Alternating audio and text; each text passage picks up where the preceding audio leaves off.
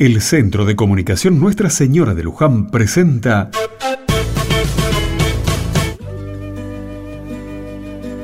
Rezando juntos.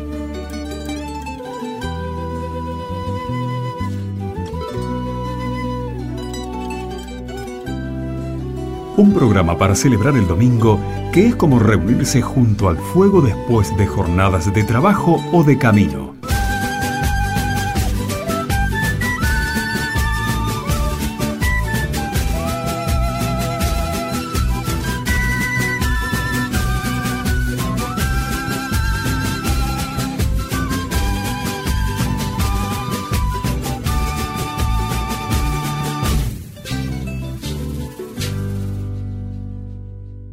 Che, ¿no estaremos metiendo la pata? ¿Metiendo la pata? ¿Con qué?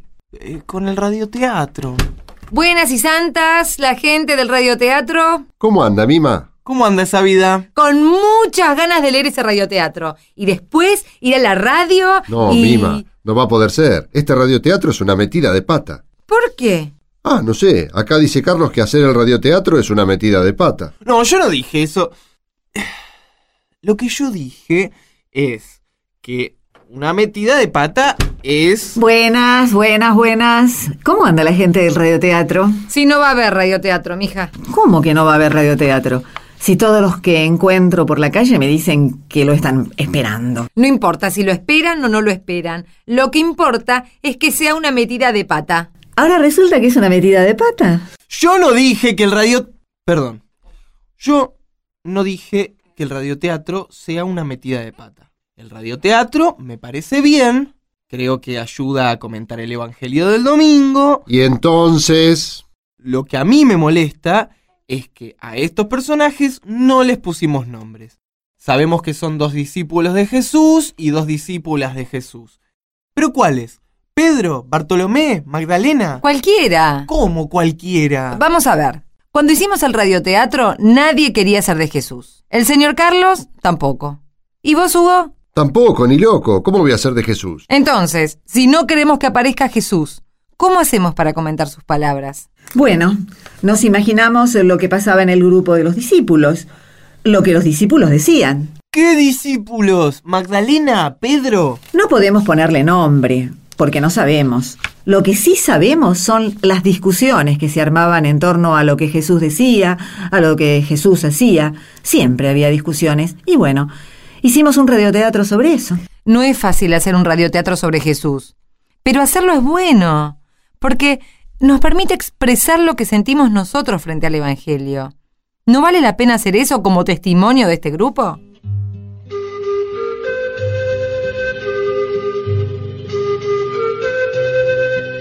Finalmente nuestros amigos se pusieron de acuerdo y llevaron su radioteatro, sencillo, pero sentido, a la radio. Es un radioteatro que conversaron entre ellos, un radioteatro que escribieron entre todos y todas, un radioteatro que se remonta al tiempo de Jesús, un radioteatro que empieza así. Yo había ido al templo de Jerusalén varias veces y al templo lo conocía. Era grandioso y siempre me llamaba la atención, pero no tanto como le llamó la atención a otros de los discípulos y discípulas de Jesús. Recuerdo a una amiga mía que no podía dejar de mirar al templo. Aquellas murallas, aquellas piedras, aquellos adornos, aquella maravilla.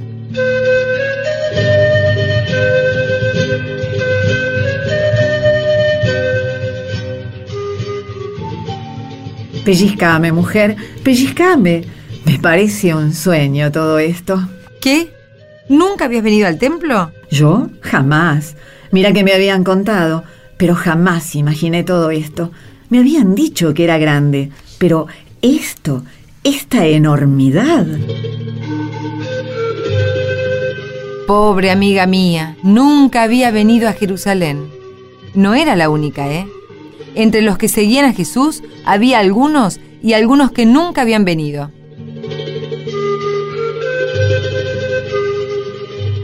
No lo entiendo. No lo entiendo. ¿Cómo Jesús va a decir que el templo va a desaparecer? El templo no puede desaparecer. Es como si desapareciera el mismísimo Dios. Caramba, ¿no se te está yendo un poquito la mano?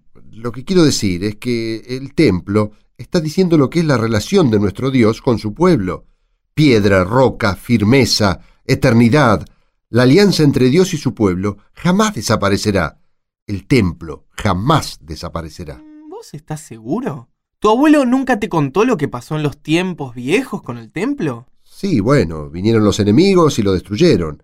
Pero este, este templo, ¿viste lo que es este templo? Eh, ¿Y nunca te contó tu abuelo, tu padre o el que fuere lo que pasó en un tiempo todavía más, más viejo que el tiempo viejo? ¿A qué te referís? ¿Nunca te contaron? Contámelo vos entonces, vamos. Sé mi padre, sé mi abuelo. No, momentito.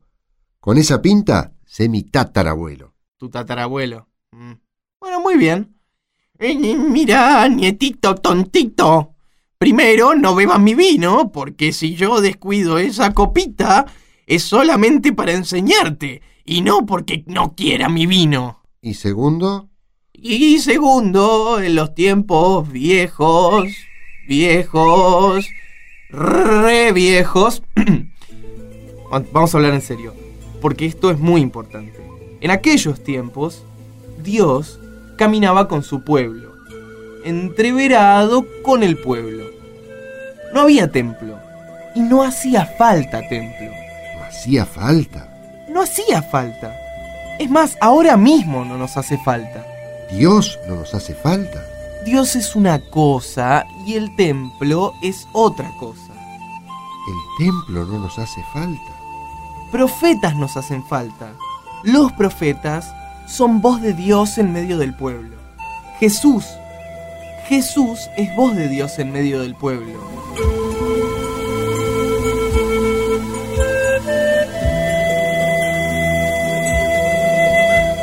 Los hombres que acompañaban a Jesús discutían esas cosas.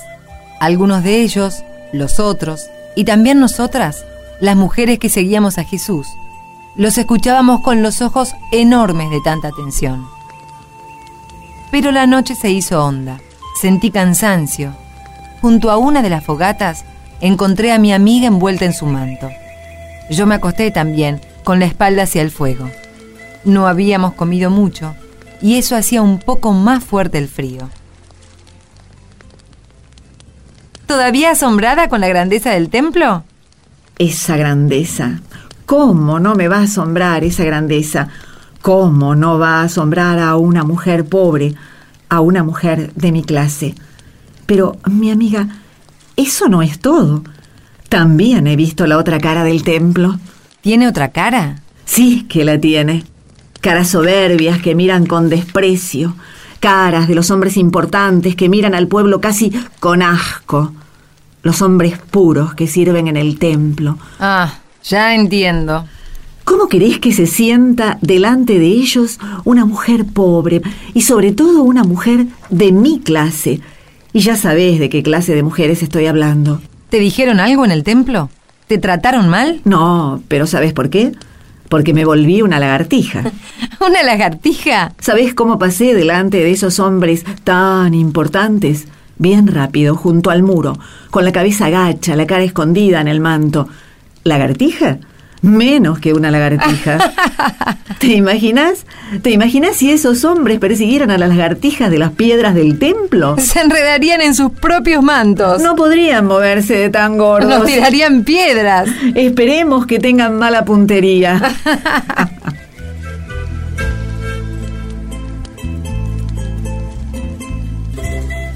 Nos recostamos de cara al cielo. En todo el grupo a nuestro alrededor, las conversaciones se iban apagando. Jesús se había retirado a rezar, no sabíamos a dónde. Casi todos dormían. Algunos roncaban por ahí. Mi amiga y yo quedamos pensando y mirando las estrellas. Esa enormidad infinita de incontables bracitas esparcidas en la negrura.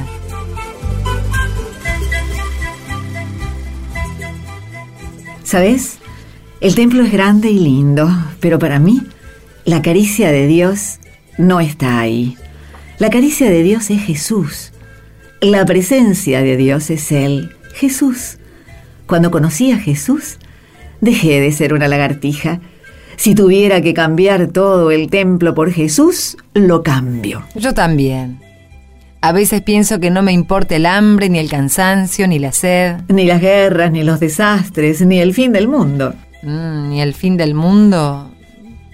Tenés razón, ni el fin del mundo. Ni que me lleven presa, ni me castiguen, ni me condenen. No es nada.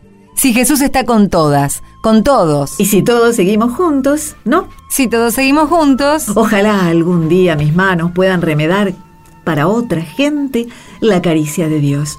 Ojalá mis ojos puedan remedar para otros la mirada de Jesús.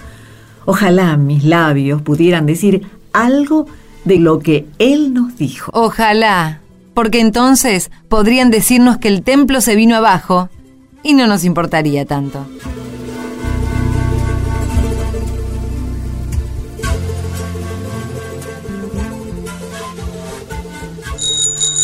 Esta es la hora de los cariños, los abrazos, los besos voladores y los grandes saludos para toda la comunidad de radios amigas. Radio del Mar, Radio Viva, Radio Cielo, todas ellas de la Patagonia, en Argentina. Y que viva la provincia de Chubut. Un abrazo grande para Radio Top de Gualeguay, en la provincia de Entre Ríos. Y también para Macacos, FM 98.3 y para toda la gente de Machagay, en la provincia argentina del Chaco. Y para todos los amigos que se reúnen con nosotros en este fueguito de la radio y después en el fogón grande de su comunidad. A todas las comunidades, nuestro abrazo. Así pasó nuestro programa, pero nos deja la esperanza de volver a encender otra vez este fuego de los domingos y reunirnos en torno de su luz y su calor. Dios y la Virgen quieran que de aquí a siete días podamos pasar otro rato rezando juntos.